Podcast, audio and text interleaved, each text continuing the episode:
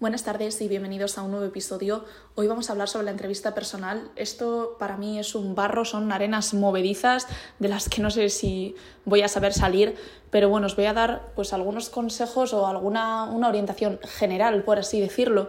La entrevista personal yo creo que es la prueba más aterradora de todo el proceso porque puede salir con muy buena sensación y suspender y puede salir con muy mala sensación que ha sido muy duro y aprobar. Luego siempre es que he estado una hora y diez, ay, yo 40 minutos. Bueno, es que cada entrevista es diferente y os voy a decir más. Cada proceso es diferente. Puede ser que la entrevista del proceso anterior la suspendieras y este la aprobaras y viceversa. O sea que eso lo tenéis que tener totalmente en cuenta. A pesar de que sois la misma persona, igual se está buscando algo diferente a vosotros y por eso no aprobáis, o igual se está buscando eso que tenéis y por eso aprobáis.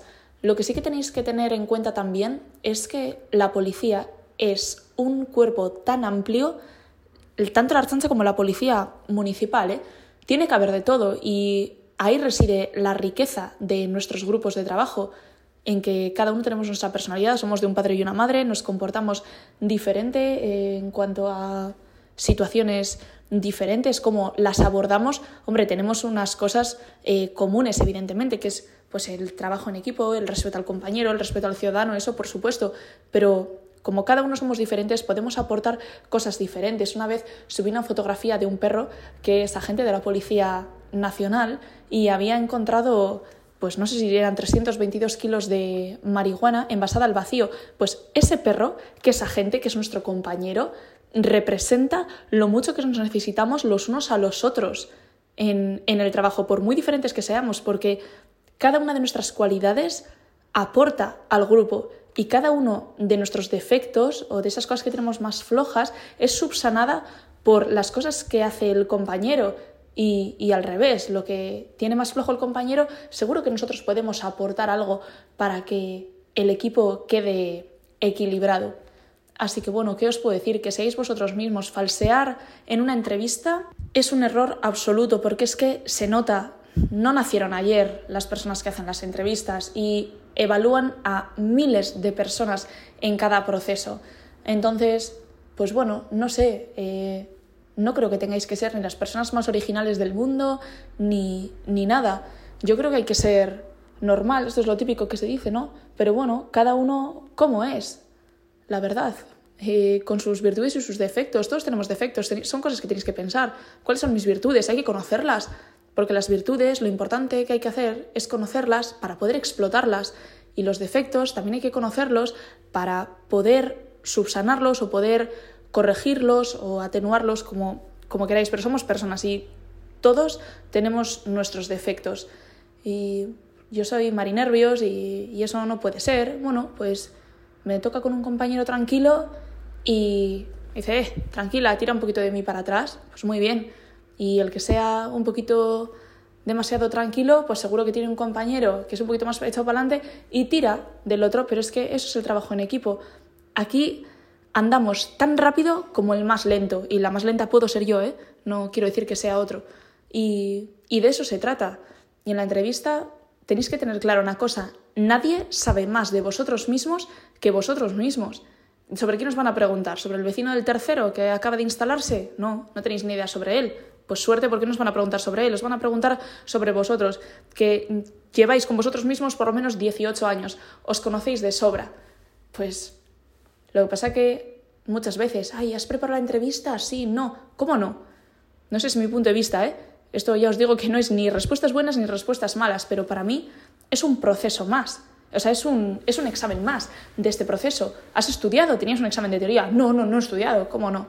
Claro que has estudiado porque es lo que tenías que hacer. La entrevista, preparar la entrevista no es ir a un psicólogo, no es ir donde un profesional que te oriente y te diga lo que tienes que contestar. Eso se puede hacer o no, pero preparar la entrevista también es reflexionar sobre, vamos a ver, cuáles han sido mis trabajos, qué papeles he desempeñado, yo qué represento en mi empresa actual, cómo me ven mis compañeros. Pensar en esas cosas también es preparar la entrevista, porque os van a preguntar sobre vuestra vida, os van a preguntar sobre vuestros anteriores trabajos, cómo os habéis enfrentado a ciertas situaciones de estrés, que le contéis una situación estresante. No sé, si habéis cometido alguna vez alguna infracción.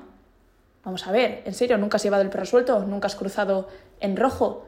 No te digo ya con el coche, que es más peligroso, pero como peatón, es que yo todos los días, la verdad, mal hecho, tengo esa fea costumbre. Pero bueno, no sé.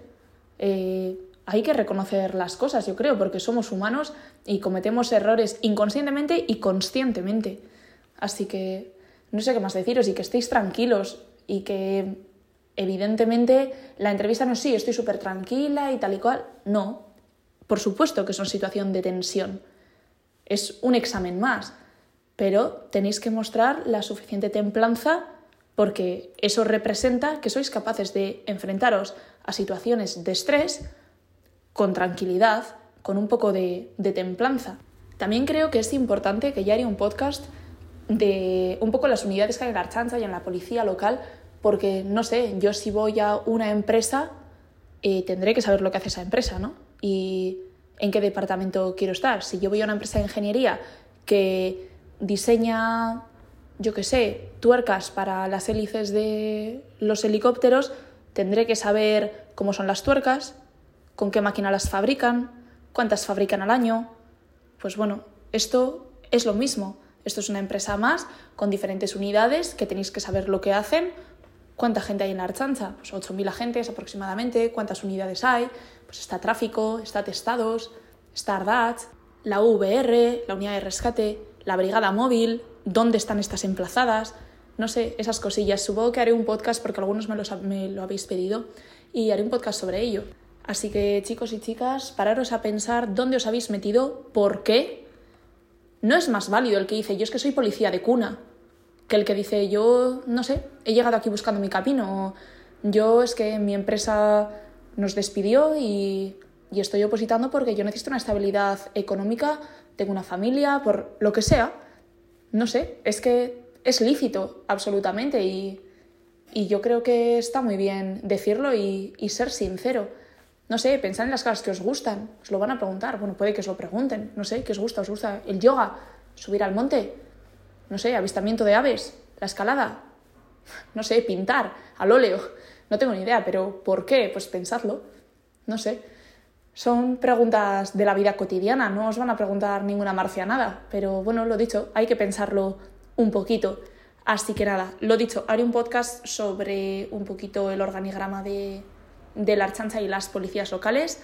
Así que nada, venga, darle duro y reflexionad sobre vosotros mismos. Nadie lo tiene más fácil.